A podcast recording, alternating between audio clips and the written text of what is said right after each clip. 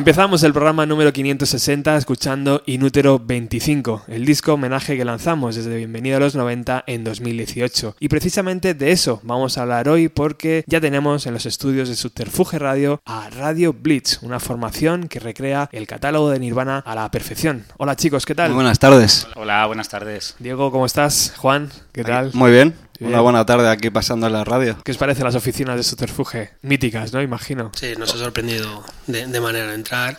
Parece que estás en Seattle de, de los 90.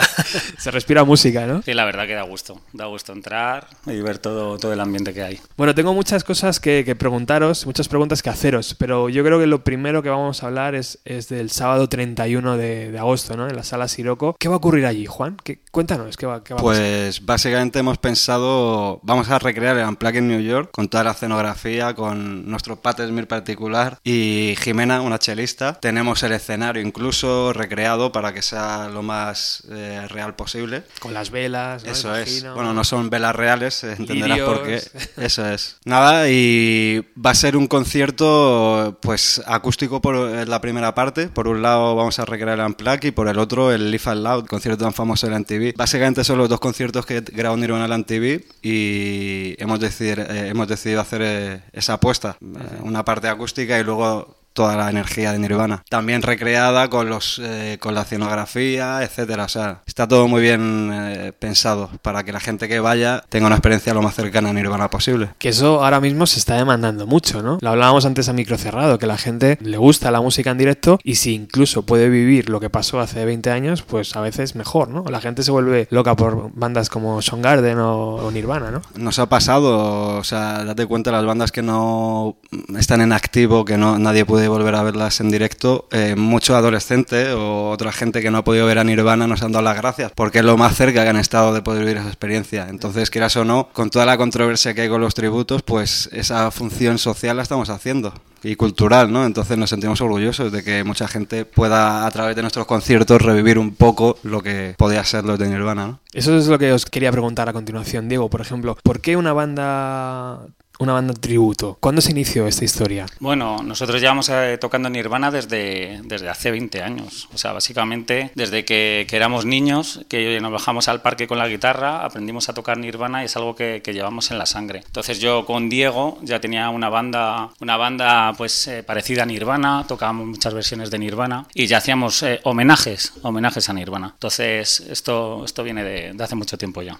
¿Y cuándo se planteó hacerlo en plan, venga, eh, pues Radio eh, Blitz. Cuando Radio Blitz surgió en 2016, porque hubo un parón, ¿vale? Estuvimos parados una, una temporada y, y, bueno, con otro batería que, que, estuvimos con Mario tocando con Inmodium, con, el, con la banda que te comento de antes, pues Sí. decidimos buscar un cantante porque Diego no podía y, y encontramos a Eloy.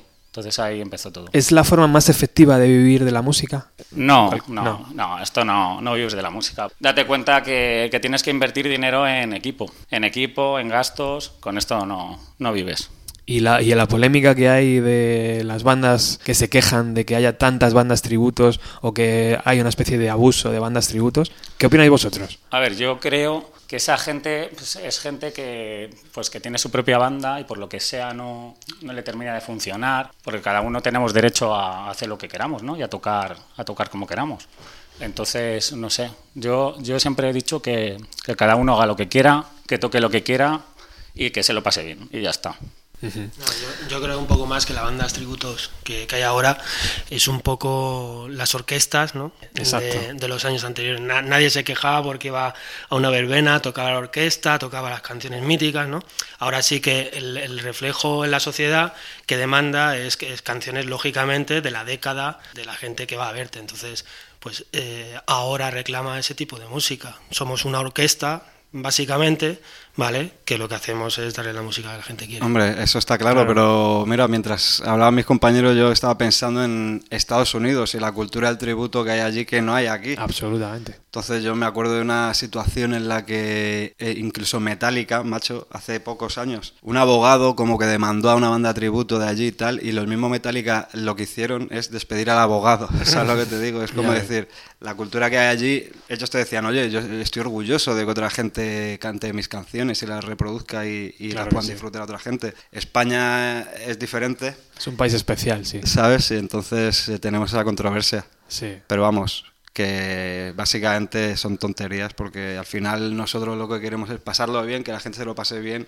y es música, no estamos ni hablando de política ni haciendo nada raro. Diego quería decir algo. Sí, yo quería añadir que yo siempre que voy a algún garito o hay alguien que, que está tocando, pues siempre hemos querido escuchar covers de Nirvana. O sea, yo siempre... Eh, ¿Queréis que toque alguna de, de algo? Yo siempre pedía Nirvana. es que me encanta escuchar también tributos. Tenemos varias bandas también amigas, como son School de, de Vigo, Neverminders de aquí, Nirvana, ¿sabes? Son muchas bandas amigas que vemos y nos ayudan, nos ayudamos entre nosotros y hay muy buen rollo. Imagino que, que, los tres venís de proyectos musicales personales. Cuéntame, Diego, tú, por ejemplo, ¿de dónde, de dónde vienes? Yo, como te comentaba Diego, veníamos de la banda de, de Imodium. Imodium, que claro que es En los años 90, en el 96 fue cuando iniciamos la, la, primera banda. Seguimos muchos años, casi 10, 11 años. Que imagino que por el nombre sonaría grunge o sonaría Sí, efectivamente, rock. La, la, época grunge. Así que era, era grunge. De hecho, como decía Diego, versionábamos en los conciertos canciones de Nirvana. Algo muy curioso, ¿vale? Y ahora tengo aquí al, al señor Batería, también versionábamos canciones de Spern, que en aquel momento era muy conocido. Hostia, versionábamos sí. Idioterne. Hostia. Hacíamos muchísimas versiones de grupos también, digamos, que apoyábamos. De aquí, o de que, la escena. Efectivamente. Y entonces, bueno, pues ahí, ahí iniciamos nuestra nuestra andadura, ¿no? A ver, Juan. que, que, no, yo vengo de Idioterne, ya sabes. Soy fan de ti. Pónganse en pie, por favor, Idioterne. Habrá noticias sobre Idioterne, tampoco será una reunión, pero ya hablaremos sobre el Qué tema. guay. Básicamente sí, yo vengo de Idioterne, eh, banda pues del 2000, ¿no? Más o menos. Uh -huh. De Madrid, grunge y nada. Esa banda acabó, pero yo sigo tocando música y tocando con otros proyectos, o sea que... ¿Dónde estás ahora, Juan? ¿Dónde te pues ahora escuchar? mismo estoy tocando con una banda de rock alternativo, bueno, setentera, una mezcla así, se llama Nono, son de aquí de Madrid. Llevo un par de años con ellos, grabé un disco, el último disco que han grabado y, y, estamos en la gira de ese disco y tal. Y con otra banda italiana que se llama Confrontational, que hace otro estilo totalmente distinto, más ochentero y tal. ¿Sabes? Pero bueno, sus influencias son, son noventeras. De hecho, bueno, te voy a contar, ya que estoy aquí, aprovecho y cuento la película. Dale, dale. Voy a hablar de mi libro. Y es básicamente, este tío, eh, Máximo, me conoció por un canal que yo me hice de YouTube y una versión que hice de Low, un tema de Foo Fighters, que él Ajá. vio y me escribió y a raíz de eso... ¿Pero una versión completa o una Sí, versión con la batería? Una ¿Cómo versión con la batería, Ajá. sí. Yo hice un canal para hacer unas cuantas versiones. Ah, ajá.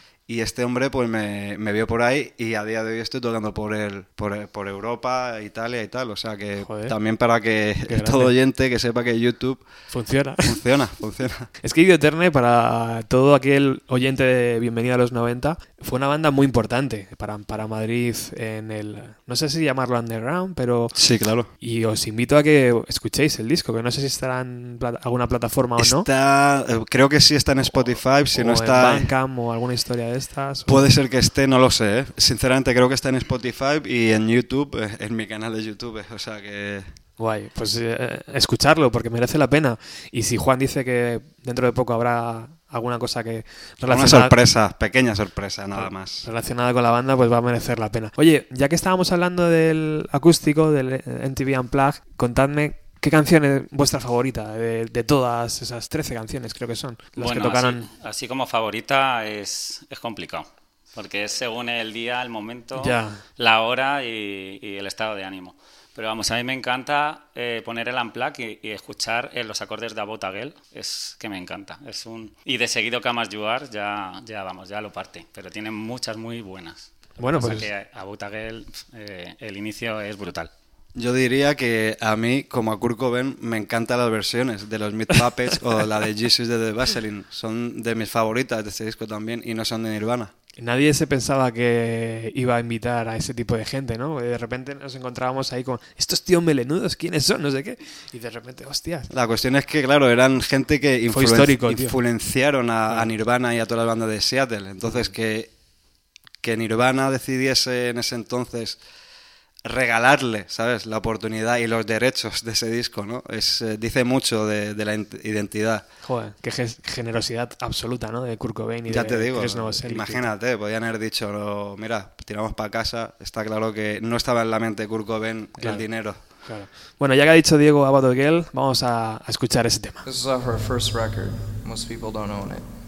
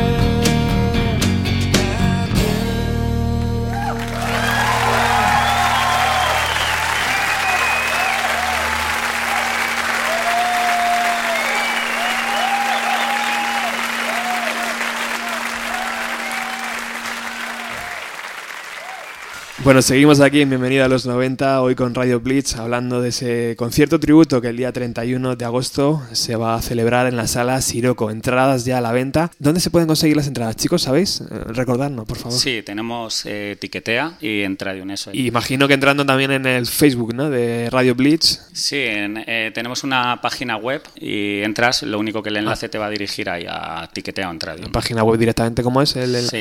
Es radioblitz.com. Oye, ¿recordáis la primera vez que visteis o escuchasteis el Unplugged? Yo sí recuerdo. Recuerdo porque estaba esperando a que saliese el disco para comprarlo. ¿Y El CD, que fue el primer CD que me compré. Porque en aquella época empezaron a salir los Disman, ¿no? Sí. y era, yo recuerdo en Alcalá de Henares había una tienda de discos muy, muy conocida en, en la Plaza Cervantes. Y bueno, estaba esperando, lo reservé, estaba como, como un chiquillo hasta que abrieron la puerta, lo compré y lo primero que hice fue a mi casa. Todos mis amigos jugando ahí en el, en el, en el parque al fútbol y yo escuchando con mi Disman y escuchándolo muy emocionado, la verdad. La verdad es que fue una impresión, ¿no? Ver una banda que era tan ruidosa, tan rockera, ver ese matiz, ¿no? De las a mí me sorprendió muchísimo y tenía mucho miedo de que me defraudaran porque, claro, era, oye, que es un acústico, claro. Yo escuchaba Nirvana, yo escuché, empecé a escuchar Nirvana con el Nevermind, el típico, el mítico eh, vinilo, ¿no? Eh, que yo creo creo que compró todas las casas tienen el vinilo de Nevermind, ¿no? Prácticamente. Todo el mundo compró ese vinilo de, de, la edad. Bueno, yo se lo quité a mi hermano que tenía, tenía 4 o 5 años, era menor que yo. Lógico. Y lo vi y lo escuché y me emocionó desde la primera hasta la última canción. Y dije, no puede haber nada más bueno que esto, ¿no? Y cuando escuché el Unplugged, el acústico, pues, estaba un poco, ¿no? Estaba un poco pensando que cómo, cómo iba a sonar y me sorprendió de, de manera, de manera. ¿Tú, Juan, te acuerdas? Yo no me acuerdo, pero que joder, Nirvana sí que con ese disco demostró lo musicazos que eran, porque siempre han tenido la crítica de que Kurt Cobain no sabía tocar la guitarra o cantar o que tal y cual, y ahí te dejaron claro que cuatro chavales de veinte y pico años te saben tocar con una clase brutal y a un volumen. Tú mira de Grohl cómo toca ese, ese álbum, ¿no? Que la batería es como un acompañamiento por detrás, ¿no? Ni siquiera está tocando a un volumen que eso es complicadísimo si te vas a pensarlo. O sea, son musicazos y yo creo que ahí lo demostraron entre eso, otras cosas. Eso te iba a decir, ¿es fácil para vosotros cambiar el registro durante el concierto? En plan, esa, ese matiz de la batería de Dave Grohl en el Unplugged y luego meterte en el Live and Loud, que es una cosa totalmente bestia. Eh, hombre, lo que es es una experiencia cojonuda, voy a decir, porque básicamente estás tocando todo muy tranquilo y tal, pero luego te vas a la esencia auténtica de Nirvana, que es eh, el sudor, la garra y la energía. Entonces, la verdad es que las veces que hemos hecho este tipo de bolos, lo hicimos en Valencia una vez y funcionó muy bien. A la gente le gusta primero ver la parte tranquila y luego se desmelenan. Entonces está muy bien. Yo creo que para las dos partes es una buena experiencia. ¿Qué tiene que decir el bajista? Eso iba a decir yo. Mira, la primera vez que tocamos el Unplugged, que fue en Fuenlabrada, ¿vale? Nos llamaron para hacer un acústico y decidimos hacer el Unplugged al completo. Entonces eh, recreamos el escenario y todo, y al estar tocando allí, al sonar los primeros acordes, es que yo me sentía como Chris Novoselic. O sea, que es el sentimiento que tienes tú por dentro, como cuando eres un niño que, que tienes a tu ídolo, que coges una raqueta, haces que tocar la guitarra. Pues así, o sea, yo me sentía dentro del Unplugged me, me, encantó. Lo que siempre te pide el cuerpo es al terminar el unplug, siempre la gente se anima mucho y, te pide eléctrico. Entonces es lo mejor poder luego recrear Life and Loath a, tope, a todo volumen y a darlo todo ahí. O sea, que, que, quemas esas ganas. Vamos, absolutamente. La puesta en escena es fundamental, ¿no? Antes hablabais de que va a haber una, una chica que toca el cello, ¿no? El segundo guitarrista, que va a ser Diego en este caso, no solo adaptáis vuestra forma de tocar, sino que también la ropa, ¿no? Eh, la forma de, del escenario, todo, todo está pensado, ¿no? Para que sea lo más guay, ¿no? El que vaya a verlo, el que salga contentísimo, ¿no? Yo te digo que me he tenido que comprar unos pantalones rojos. Sabes que no me los pondría nunca fuera de, del concierto. Va a estar en la percha. Entonces luego hay la coña, porque luego todo el mundo me reconoce por ahí. Mira, los pantalones rojos y tal. Entonces yo lo que hago es escenifico incluso los pantalones que lleva, los pantalones, la camiseta, todo. Sí que eh, eh, hasta escenifiqué la guitarra había una guitarra, la guitarra que toca Pat Smith, la famosa con la bandera americana, que lógicamente es una guitarra que aparte de que no es asequible, hay muy pocas en el mundo, las pocas que hay eh, están ahí en Estados Unidos. Y entonces al final eh, la, guitarra la, la, tuve que, digamos, customizar yo a mi manera. hasta ese punto llegamos. Llegamos a los puntos de los pedales. Tenemos los mismos pedales que tenían en aquel eh, tiempo Nirvana y tal. Buscamos todos los datos posibles para buscar cada pedal y cada... Eso me interesa, me interesa, Diego, porque el mm. Unplugged no fue únicamente acústico, ¿verdad? Había momentos donde eh, Kurt Cobain, tenía un pedal de distorsión, sí, ¿verdad? es el famoso pedal DS, bueno, no sé si fue el DS2, el DS1, el DS2 el que utilizó, que utilizaba en útero para meter el famoso punteo de Magus Software. Claro. Y en alguna cosilla más. bueno, eh, realmente fue el, único efecto yo creo que metió del ¿Ah, concierto. Y el chorus en Camelluar, bueno, famoso chorus, que Camelluar, chorus y Camelluar eh, bueno. acompañado. Pero bueno, te quiero decir que ellos seguían utilizando todo ese tipo de cosas que nosotros intentamos clonar a la perfección para luego sonar y dar la misma experiencia. Sobre todo nos centramos en la música, que, creemos que es lo más importante, pero sí nos hemos dado cuenta que obviamente la imagen es algo, algo a cuidar y ya ves, estamos en ello, ¿sabes? Estamos en ello para hacerlo lo más cercano posible, pero sobre todo queremos transmitir eh, que la música sea lo más parecido, ¿no? Por ejemplo, Juan, tú te recogerás el pelo, ¿no? Al principio. Y luego te lo sueltas. Sí, algo, sí. Algo así, ¿no? Sí, Las sí. Escobillas, ¿no? Algo así. Es, hombre, estamos a 31 de, de agosto y, y Dave llevaba un cuello, un cuello vuelto, ¿sabes? Hasta ahí creo que no voy a llegar, pero vamos, yo voy a intentar tocar lo mejor posible. Oye, Diego, ¿y la ropa, por ejemplo? Porque te he visto con camisetas que lucía el propio Chris. Sí. ¿Eso es, es fácil de conseguir hoy en día? Sí, ¿no? Eh, bueno, eh, las tienes que buscar un poquillo, pero sí, eh, la- te lo puedes hacer. Ha habido una que me ha costado un poco, que es la que pone, cuando tocaba en eléctrico, que pone Power, así, Ah, no sé. Esa me la, me la hizo una, una amiga que la conocimos en los conciertos y gracias a ella la, la he podido tener. Porque muchas serán incluso, yo qué sé, de publicidad de... Yo qué sé, no, no tengo ni idea de que, de que las luce Chris Novoselic. Sí, pero- bueno, hay algunas que son de, ¿De bandas? de, bandas, sí, que son otras bandas, por ejemplo la de SSD, que era una banda así que, que le, que le gustaba a él. Pero aquella de Power, ¿qué? ¿Qué? Y aquella de Power, yo estuve investigando y parece algo de, de- si te digo la verdad, parece de gimnasio, es un logo como de unos tochos. algo así vi, pero si te digo la verdad, no sé capaz. qué es. No sé qué es. De Mercadona de allí. algo. Exacto, Sí, sí, podría sí, ser, sí. podría ser. De un batido de proteínas o algo. Sí, señor. Oye, ya que estás eh, con el micrófono, Diego, ¿qué te parece Chris Novoselic en la actualidad? Los proyectos musicales. Pues bien, me parece muy bien. A ver, el estilo para mí, yo soy mu- muy cerrado con la música, tengo que decirlo, que me encanta, o sea, es que es Nirvana, algo parecido a Nirvana y si no, no sé. ¿Te gusta Big Noise? Y, y, y- y- y idioten, idioten, y ya está. Entonces, bueno, pues me encanta que toque porque que siga activo es una muy buena noticia y, y la verdad que, que da gusto eh, verle. Verle Feliz, ¿verdad? sí, Verle eso tocando es, como es, lo mejor que se eso puede. es. ¿Y tú, Juan, qué opinas de, de tu alter ego? Uf, pues, pues pienso muchas cosas. Tampoco te las voy a contar todas ahora. Pero vamos, obviamente por el lado social y cultural es un referente para mucha gente, eso está claro. Y la, la opinión negativa me la, me la voy a reservar.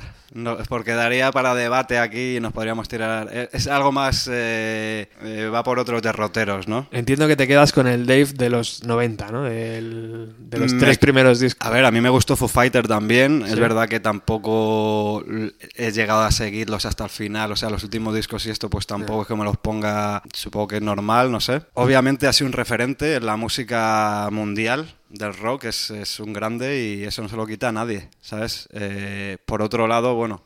lo, lo voy a dejar en stand-by que Se está metiendo en lo, el jardín. lo- lo voy a dejar en stand-by que siempre gusta así un poco de intriga pero vamos que no todo no todo lo que pienso de él es positivo Aquí, Por- aquí hablábamos en lo musical que a, a partir del tercer disco de Foo Fighters la cosa ya dejó de brillar en lo musical. Y mucha gente nos dijo que eh, estábamos locos y tal. Pero es que a mí es verdad que luego ya después de ahí son canciones sueltas, pero ya como disco, como disco del primer disco, el segundo disco, incluso gente dice que el tercer disco, mm, uf, Está claro, sí. Yo el otro día vi un tema en Wembley que, que publicaron ellos en su canal de YouTube o lo que sea, de, y ese tema yo lo oí y dije, porque son Foo Fighters, macho, porque es infumable, sinceramente. o sea, mm. Porque son ellos. Si no, no. Pero vamos, tienen grandes temas y eso no se lo quita nadie. Los tres primeros discos son Sí. buenísimos. Eso me lleva a otra pregunta. Vosotros como músicos, ¿cómo os enfrentáis a esa evolución? Porque el músico quiere evolucionar, no quiere hacer el primer disco todo el rato, no quiere hacer otros sonidos, quiere conocer nuevos matices, nuevos músicos. Pero a lo mejor tus fans no van por el mismo camino, ¿no? Es un poco lo que ha pasado con Dave Grohl, yo creo. ¿Cómo lo veis vosotros desde dentro, ya que tocáis? A ver, entiendo que cada uno. Está lo de todos los modelos. Entiendo el modelo ACDC, que tienen la fórmula y que tienen legiones de seguidores y que les funciona. Y bueno, eh, tuvieron que llegar a hacer una transición hasta llegar a ese sonido. No es que lo hicieran desde que empezaron, con lo cual es muy respetable. Y luego. Entiendo a la gente que también quiere cambiar de estilo y buscar otras cosas porque se aburre de la forma en la que está comunicando, expresándose y tal. Yo lo entiendo perfectamente y no sé, vi hace poco un documental sobre Elvis que te decía en 1960 y pico cuando estuvo dos años en Alemania haciendo la mili, que allí no había internet ni nada. Le preguntaron a la vuelta, bueno, ¿y tú sabes qué está sonando ahora y tal? Y él dijo, pues no, no tengo ni, ni idea, obviamente, porque he estado dos años en Alemania y ahí estás en otro mundo. Y básicamente te venía a decir, si la música ha cambiado, sería estúpido no, a- no adaptarse, ¿no? Y bueno, dije, mira, lo pensaba él en los 60, tío, y lo pienso yo en el 2019. O sea, mm, no te digo yo que tengas que renegar de lo que te gusta. Yo sigo estando en bandas de influencia noventera, pero me puedo meter en otros derroteros y, y que me emocione otro tipo de música y me motive como si tuviera 15 años también. Entonces, Antes decía Diego que le, que le gustaba Nirvana y Nirvana y, y fuera de ahí Nirvana también. Pero, pero habrá, habrá otra banda, otro estilo de música que también digas, hostia, pues. Yo es que me quedé en los 90. yo, también, ¿eh? yo también. Eh, hay otras bandas, Divines al principio, o sea, es un disco que me encantó. Silverchair. Eh, Silverchair, por un amigo que tenemos, claro. que, que, nos lo inculcó. Pero bueno, Silverchair suena como Nirvana, o sea, es un sonido Nirvana, ¿no? Un poco. Bueno, eh, también, El, sí, a ver, tiene esas influencias también de Pearl Jam un poco. Claro, sí, sí, sí, pero vamos, una bandaca que nunca pasó por España, es verdad, pero tienen cuatro fans aquí. Pues es que en castellano me cuesta más. Mira, hay un grupo eh, que son, son de, creo que son Bilbao o de por ahí por el norte, que se llaman las Shakespeare. No son, no son conocidas, eh, vamos, es un, grupo... Canta una chica, un grupo de aquí, sí, dos chicas y un chico. Y, a mí me encantan, la verdad. En castellano me sorprendió porque me cuesta mucho escuchar música en castellano. Sí que molan, sí. Bueno, vamos a escuchar otra canción del Unplug. Elegirla vosotros. ¿La que cierra, por ejemplo, el Unplug, Diego? ¿O una versión, venga. No sé, lo, lo, que tú digas. Joder, es que yo soy muy moñas. Pues venga. No, bueno, Momento más que, moñas, más, que una versión. Bueno, Like on Fire, que es la que toco y la que. Qué grande. Vamos a escucharla.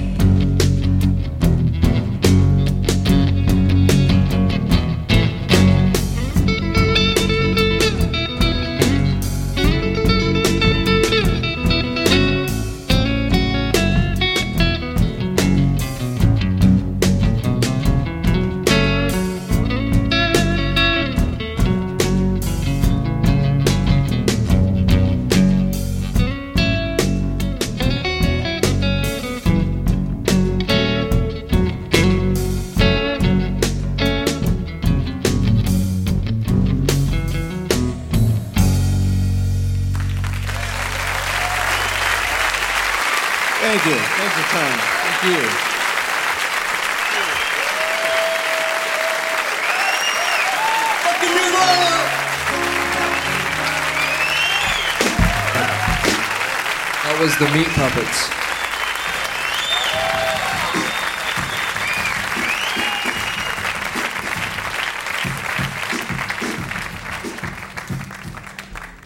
Seguimos aquí en el programa 560 de Bienvenido a los 90, hoy con Radio Blitz, con Juan y con los dos Diegos. Nos falta Eloy, que no ha podido acercarse al programa, pero que le tendréis oportunidad de verlo el día 31 en la sala Siroco, haciendo este tremendo homenaje. Acabamos de escuchar el registro acústico y ya entramos en el registro eléctrico, en el Life and Loud. ¿Cuál os divierte tocar más, Juan? ¿El eléctrico o el acústico? Mm, ¿O son los dos iguales? No elegiría, yo creo que... Bueno, te voy a ser sincero, si, si la gente gente está callada en el Unplugged es una delicia. Si se ponen a hablar como hijos de puta, eh, pues obviamente la cosa eh, pues se te hace más tediosa. Claro, si canta las canciones, o sea, es una buena experiencia. Ahora, a nosotros nos gusta el sudor también y la caña, ¿sabes? Y a la gente también. O sea, yo creo que me quedaría con el eléctrico, ahora que lo dices. De hecho, la combinación eh, Unplugged eléctrico es porque lo pide el cuerpo luego. Si no, nos quedamos siempre con las ganas. Hemos llegado en el, en el último concierto que hicimos en Fuenlabrada, eh, empezamos a tocar temas que no estaban en el Unplugged, o sea, como Raid Me, también Lithium. ¿En formato acústico? En formato acústico, ¿Ah, sí? Drain You, eh, Marigold, que canta Juan también. Qué guay. Y luego al final es que ya le metimos esta distorsión a la acústica, con Breathe, ¿sabes? Porque, porque la gente se venía arriba y nosotros igual. Tenemos que anunciar que si todo va bien, este concierto del día 31 vamos a poder escucharlo, lo vamos a poder retransmitir unos días después, no sé, unas semanas después, aquí en Bienvenido a los 90. No sé si eso supone un peso extra en vuestros hombros, es decir, no podemos fallar. Justo ahora lo estás diciendo y, la gota de sudor empieza a caer por la frente. Va a ser divertido y, la gente que no es de Madrid pues lo podrá escuchar también desde... le metemos mucho ruido por ahí de fondo y si hay algún acorde que sale mal, pues también, también tienen que, claro. en el propio sonido directo, pues también hay que verlo, porque estamos oh. moviéndonos y estamos, o sea, no... Oye, como persona que se han papado los piratas de Nirvana los conciertos, te diré que es raro un concierto de Nirvana que suene bien. Bien. O sea, siempre, hay una cagada. es que por eso es que lo que hacemos es. Y se agradece. Intentar pegarnos, recrear todo. hasta, los malos acordes. ¿no? Exacto. Sí, evidentemente es grunge. ¿Cuántas canciones sonarán más o menos, chicos? Eh, el día 31. Entre el acústico y el eléctrico. Pues es el, el amplaca al completo. Ah, El setlist igual, tal cual viene. Wow. Y después el, eh, haremos el cambio de escenario, ¿vale? Porque el, el amplaca ya sabes que viene con las velas, lirios, todo este tema. Tenemos que quitar esos lirios y velas, poner las amapolas rojas del escenario inútero, Los Ángeles, y meteremos el Life and Luz igual, eh, tal, tal cual el setlist también. Joder. Y lo único que hay una canción que no está en ese concierto que tenemos que tocar sí o sí por gente que venga a ver Nirvana. Vaya noche. O no, vamos a verlo ya. Vaya noche. Oye, ¿y cómo, ¿y cómo se recrean Los Ángeles, por ejemplo? Las estatuas. Pues aquí va a hablar Diego 2 o Diego Terminator. ¿Cómo lo habéis hecho? Pues sí, si te lo digo ahora, la verdad. A ver, te cuento, era un problema de, dinero. Claro, claro. Hacer Los Ángeles y logística. Entonces, bueno, pues cogí YouTube, como cualquier, cualquier joven de hoy en día. Y bueno, joven, ya, ya voy yo joven. La cuestión es que acabamos eh, haciendo Los Ángeles eh, manual, totalmente. Me tiré pues con cada ángel posiblemente una semana. Oh, Entonces ahora es una estructura de ingeniería total. no se pueden tocar, ya sé dónde tengo que ponerlos y tal, para porque realmente, y además es transportarlo, claro, no tenemos furgoneta, no tenemos nada, entonces lo he tenido que hacer de manera compacto para luego a la hora de, ya lo verás, ya lo verás. Si, si te pasas y, y, lo ves, verás. Llama la atención porque realmente no podemos llevar maniquís como son los originales y tal, porque no, no tenemos espacio, tenemos que tener un tráiler, efectivamente. Entonces, bueno, pero sí que da mucho el pego y desde y bueno, espero que te guste. Qué guay, qué guay. Está muy bien. Volvimos, a, volvemos al 2016 cuando se crea la banda. ¿Por qué Radio Blitz? ¿Por qué el título? ¿Qué significa? Es una... Pues Radio Blitz que se dice realmente. Nosotros decimos Radio Blitz, pero bueno. Radio. Eh, fue pues eh, nos gustaba bueno el álbum Blitz y luego ya buscando temas eh, así pues nos salió el tema de Radio Friendly y tal y no sé fue una combinación que nos gustó simplemente y, así quedó porque tampoco queríamos ninguna canción de Nirvana que luego la gente si te busca lo que sea aparezca esa canción algo que sea diferente a, cualquier título de, de Nirvana. Y cuando se escriben por ejemplo desde Gijón y os dicen oye chicos que nos encantaría que vinieses aquí a una sala y decís, bueno, sí, claro, pero tenemos que cubrir gasolina. Pues hablamos de cachés, hablamos de cómo hacerlo, hay varias formas de hacerlo. O te contratan con un caché o decidimos nosotros organizarlo nosotros y hacerlo allí. Hay varias opciones. ¿Cuál es la forma más habitual, Juan, que se trabaja ahora? Si te quieren en Barcelona, por ejemplo. Pues ahora mismo lo más habitual es que nos la juguemos, nos juguemos los cuartos y vayamos para allá y. Alquiler de sala vosotros. Sí, y, sí. Y precio de entrada, ¿no? Eso es, precio de entrada y publicidad para que se entere la gente y como una banda normal en ese caso, ¿no? Y de momento así, bueno, también nos llaman de vez en cuando, también nos ocurre, sí, oye, aquí queremos que toques en esta fiesta o allá y nos dan cachés, pero lo más habitual es que nos echemos la manta a la cabeza y y de momento han salido bien esas. Está saliendo bien, ¿verdad? Sí, ¿no? Hemos salido, joder, eh, el año pasado empezamos a salir en 2018 fuera de Madrid y siempre que hemos salido la mayoría de veces ha ido bien. O sea, todo ha ido rodado. Sí, ahora el problema que tenemos, bueno, problema es que tenemos que rechazar a algunos bolos que nos, que nos dan a caché por el tema de dejar un espacio de tiempo entre, entre fecha y fecha. Claro. Porque aquí en Madrid, porque nos, nos, llaman a lo mejor para tocar en alguna sala que nos gusta tocar también, pero claro, si queremos tocar luego en otra más grande, no, no podemos no podemos hacer ese concierto. Lo que estamos haciendo alguna vez es meter el eh, Radio Bleach o Cesticide, que eh, al ser a lo mejor algún concierto gratuito, eh, metemos temas de caras B. O sea, hacemos como, como un setlist caras B, que nos encanta, o sea, con temas como Opinion, uh -huh. I Hate Myself and I Want to Die, Sapi, todas estas, y luego metemos algunos hits para, para, la gente. Y la verdad que nos divertimos también, así podemos hacer esos tipos de, de, bolos. Entiendo lo que dices, pero para mí Sapi es un hit igualmente, macho. Es que son sí, temazos. Eso es, para mí son todos hits. Es increíble. Y ¿eh? poder tocar esos temas o temas no tan conocidos como, por ejemplo, Stain, del Incesticide.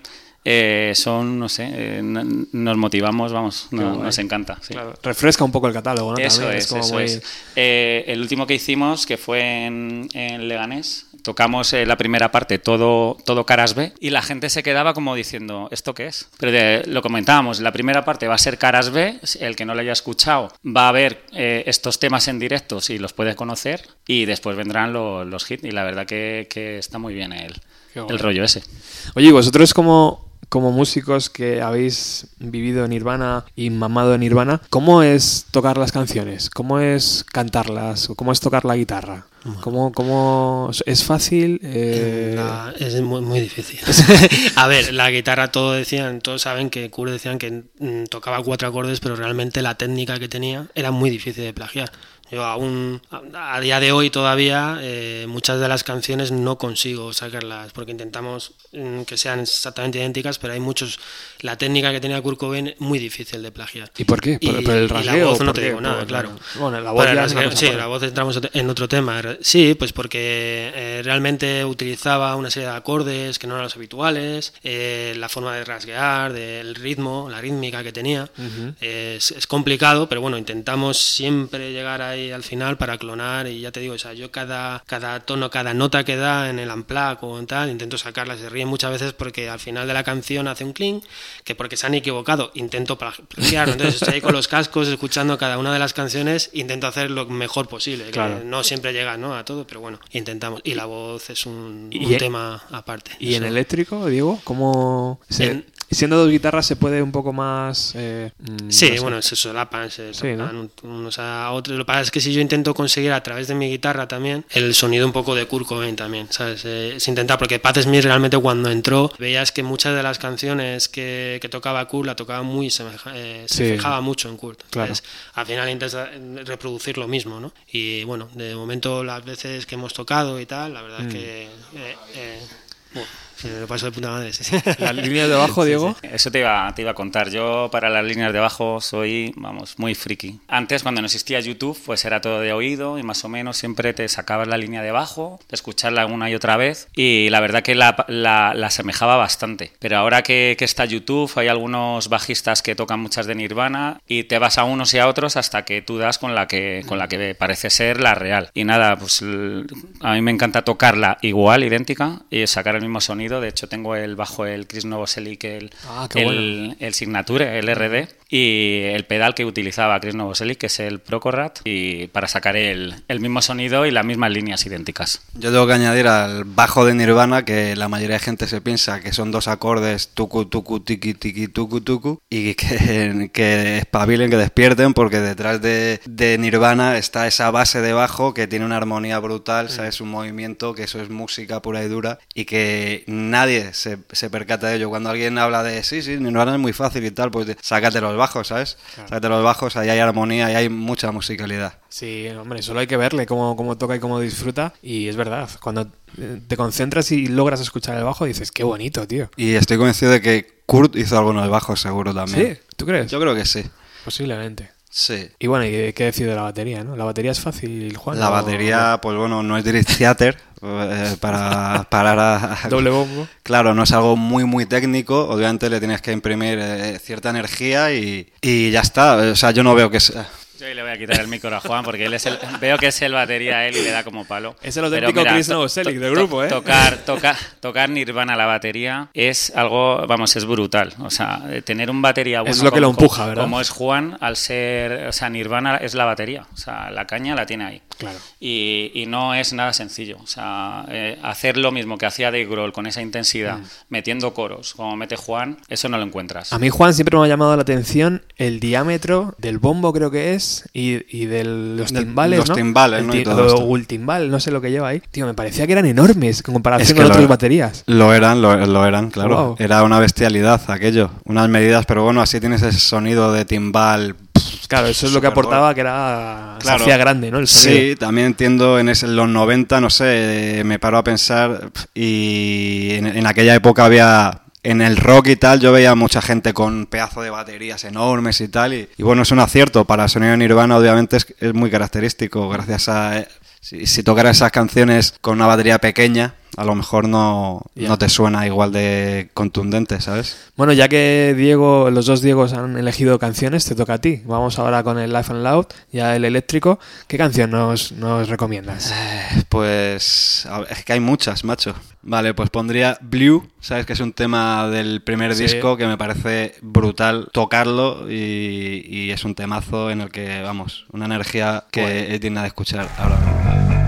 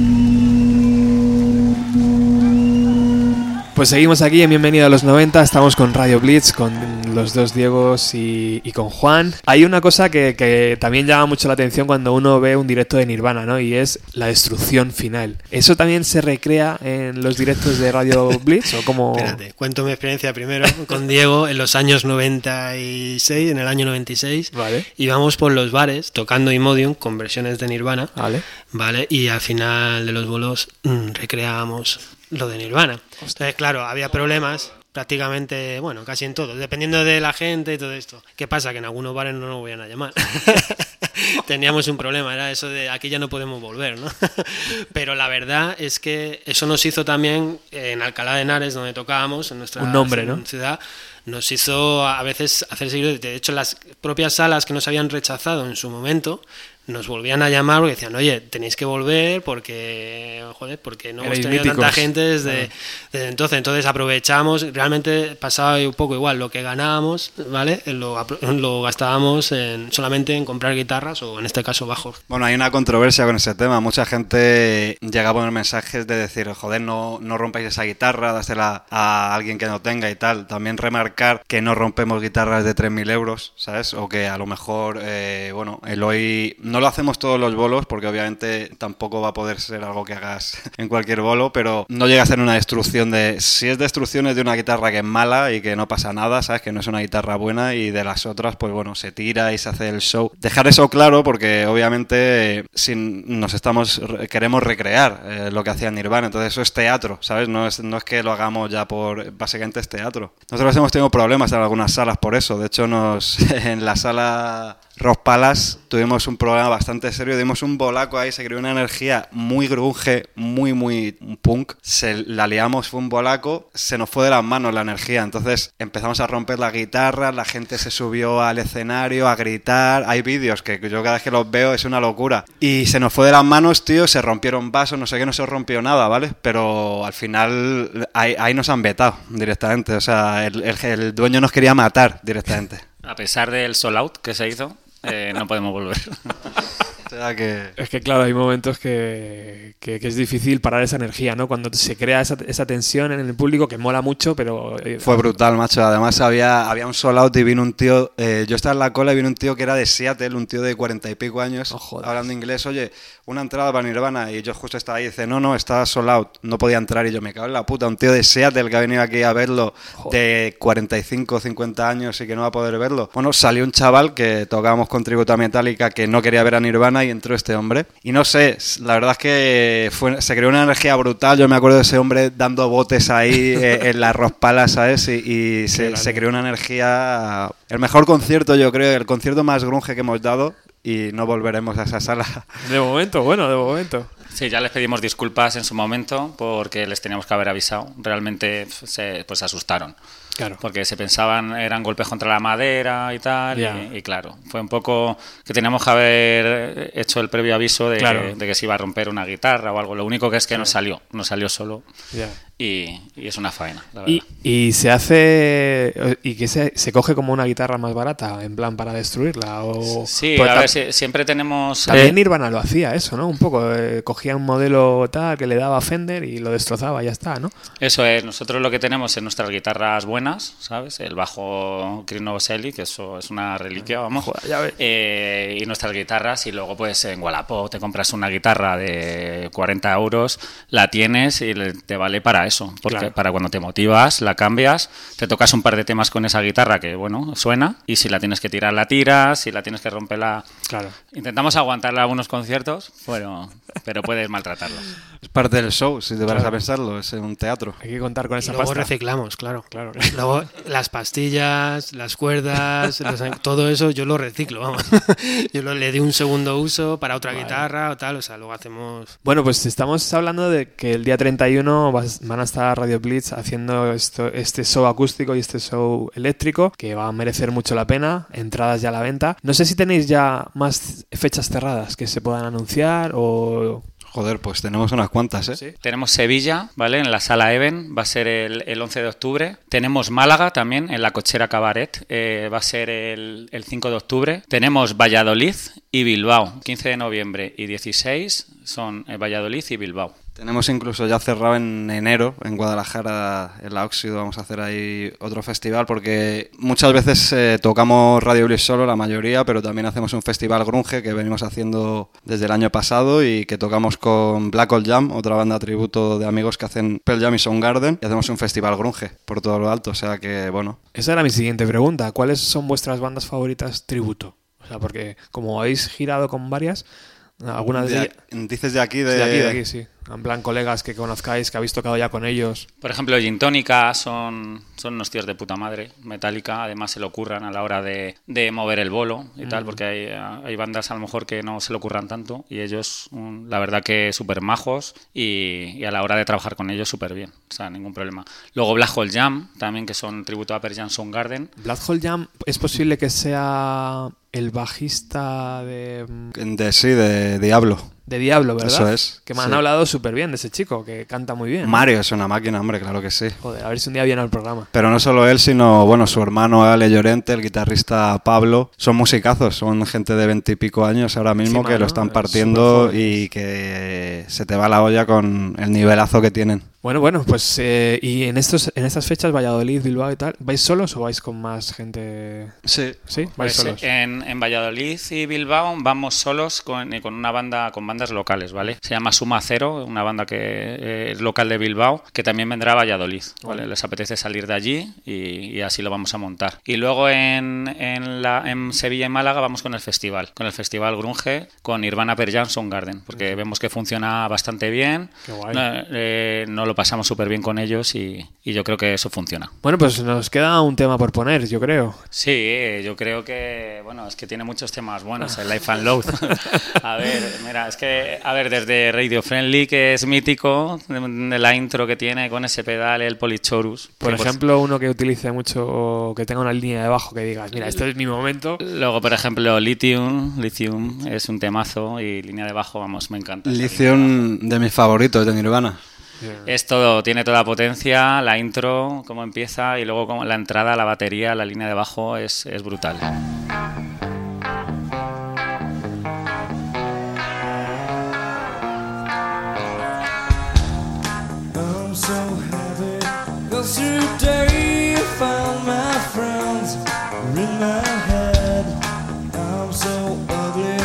That's okay, cause so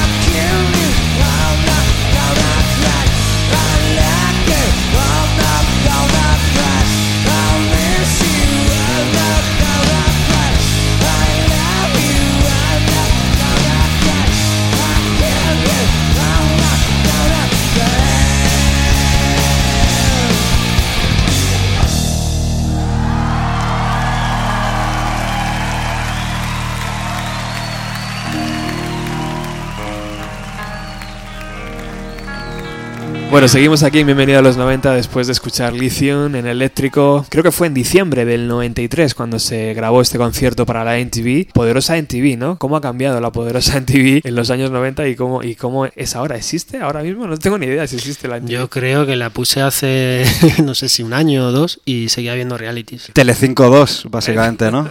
Sí, está la NTV y luego la NTV 2. que Claro. La NTV 2 yo creo que es eh, de UK, ¿no? En la NTV 2. Y ahí, bueno, sí que saca música de los 90 y tal. Lo que pasa es que, bueno, sí que es cierto que, que ya con internet al final Sí. eh, acabas de acabas más viendo a la carta un poco todo lo que te interesa. y- Claro, pero, pero Internet es... Sí, a la carta es verdad que lo ves, pero Internet no te crea, por ejemplo, una entrevista, ¿no? Y la NTV en esos momentos es verdad que te creaba un concierto como este Live Sí. and Loud o te creaba Sí, un fin de semana dedicado a un artista que decías, hostia, cómo mola. Yo echo de menos a la NTV de los 90. Sí, claro. era, era un puntazo. BBC Badger, todo Sí, aquello, ¿Cuántas, cuántos eh, cintas? Voy a quedar muy viejo. Cintas Sí. VHS grabábamos, ¿no? Y lo pasábamos. Con la NTV Claro, sí, sí. poniendo todos los eh, todos los grupos que nos gustaban, ordenándolos tal. En TV Rock a las 12 de la noche Sí. había con esa mujer allí, De verdad, tío. despampanante, ¿no? Total, total. Todos allí como clavos, ¿sabes? ¿Qué os parece la, la relación entre la NTV? Ya estamos llegando al final del programa, ¿eh? Pero ¿qué os parece la, la relación de la NTV con Nirvana? Una banda que venía del underground, una banda que, que comulgaba eh, siendo auténtica y sin embargo tenía que pasar a través del canal de la NTV, ¿no? O sea, era que uno se alimentaba de otro, ¿no? Yo Bueno, creo que sí, la, ¿no? la NTV realmente realzó a Nirvana en el momento en el. O sea, Y gracias Nirvana a la NTV, ¿no? Al y final Nirvana a la poco- NTV, efectivamente. O sea, todos conocemos que el vídeo del Smell, Like Teen Spirit, Claro. Smell Like Teen Spirit fue, fue gracias el impulso que tuvo la NTV a Nirvana. Y luego, pues yo, pues ah, viceversa, ¿no? Se, Sí. Entre ellos se, se ayudaron. Muchos dicen que, que la- el Unplugged era como el peaje, ¿no? Que tenía que pagar y el Sí. Life and Loud era ese tipo de peaje que... Claro, que, yo le debían, el que le debían a Nirvana, ¿no? Eh, Estás aquí. Claro, claro. Al final era un poco eso. Sí, no, yo quería añadir una cosa antes de, de terminar. Estamos hablando de, del Unplugged y del Life and Loath y hay Sí. un tema que se repite, ¿vale? Que es, eh, bueno, hay varios que se repiten, pero hay uno que es el de Man Who the War. De- David en Bowie. Eso es de Bowie. Y en eléctrico es, es, es brutal también. Es, es simplemente hacer un recalcar que es un, un tema en, eh, tanto en acústico como en eléctrico suena súper súper bien. ¿Os acordáis cuando decía la gente en los 90, coño, es que David Bowie está haciendo una versión de Nirvana? O sea, el poder de Nirvana en aquellos años, ¿no? Era como, hostia, David Bowie está haciendo una versión de Nirvana, ¿no, tío? No. Ya, pero eso pasa a todas horas, tío. Yo el otro día, y además que un montón de grupos han hecho versiones de otros toda la vida, macho, Sí. y al final te crees que es un tema propio del, del que lo versionea, ¿no? Sí. Y al final dices, hostia, no era este lo mismo. A mí me pasa cada dos por tres con muchos temas. Lo clavaron en el acústico y lo clavaron en el eléctrico, tío. Es verdad que suena muy bien esa versión en eléctrico. Es que son, son buenos, tío, Sí. haciendo versiones. O sea, no, es- no es fácil, no es fácil. De hecho, ya ves tú, las más famosas del Unplugged son The Man Sí. y Where Did You Sleep, que es otra versión. Joder, O ya sea te que- digo. Pues creo que vamos a utilizar The Man Who Sold the World para cerrar el programa en eléctrico. Y es verdad que en el catálogo de Nirvana, Juan, hay un montón de versiones, tío. No solo en el Unplugged, pero desde el primer momento yo creo que... Bueno, Love Bug, por, por ejemplo, la Eso primera es. canción, era como la versión ¿no? de Shocking Blue, aquella banda holandesa creo que era, ¿no? ¿No? Sí, sí, sí. Dices, pero ¿de dónde han sacado esta canción, tío, para hacer esta versión, no? Pues imagino que, la, escucharía de pequeño Kurt Cobain con sus padres o algo de eso, no tengo ni idea. A saber, también él entiendo que era un musicómano, ¿no? Y que tenía sus bandas de culto a las que rindió culto haciendo versiones. Fueron muy honestos en el fondo, ¿no? Para mostrar todo el catálogo que, les había influido. Vamos a despedirnos ya, eh, nos quedan pocos minutos, pero ¿cómo viviste, Juan, el abril del 94, tío, cuando te enteraste de la noticia? Fue muy raro, ¿verdad, tío? ¿Sabes lo que pasa? Que a mí ahí me pilló un poco... Yo en el 94 tenía 12 años. Ajá. Y, tengo una historia que, bueno, te podría contar, pero yo no me enteré de eso. Yo realmente Nirvana lo conocí, eh, lo había conocido cuando sacaron el Front de Maddie, es cuando yo realmente me enganché a Nirvana, al sonido Nirvana, ¿sabes? De hecho, me acuerdo, hay una anécdota, tío, que tengo que contar, que es que en el 90 eh, mi padrastro, pues eh, había salido Nirvana, todo esto. Sí. Y me dijo, mira, ¿qué quieres para tu, cumpleaños? ¿El disco de Nirvana, que es un disco que tal? ¿O quieres el de Emilio Aragón, ¿sabes? Que es el que llevas cantando todo este año y tal. Yo no me lo pensé dos veces. Y tengo en mi casa el disco de Emilio Aragón, ¿entiendes? o sea, que imagínate. Eso es una pasta ahora, ¿eh? El de Emilio. pop, tío. El de Emilio no. Yo recuerdo ese momento que has dicho en, en, el 94, que yo ya sí que estaba, ya escuchaba Nirvana, de hecho empecé a escuchar en Nevermind, cuando en aquella época te estaba comentando y tal. Y recuerdo, mi padre me llamó y me dijo, no paga, no sé qué, mira, mira la tele. Y digo, ¿qué pasa? Tal, y ese que tanto te gusta, mira lo que pasa. a mí me descuadró tal, y joder. Una banda que he encontrado, que en ese momento me acuerdo que ponía todos los discos, escuchaba, y fue la banda que para mí me marcó ah. en aquella época, pues la verdad es que realmente luego me dio más ganas de comprar, porque fíjate, tenía una cinta del Bleach que me dio un amigo de mi hermano en el cajón metida, y, y después de escuchar Nirvana, escuché el Bleach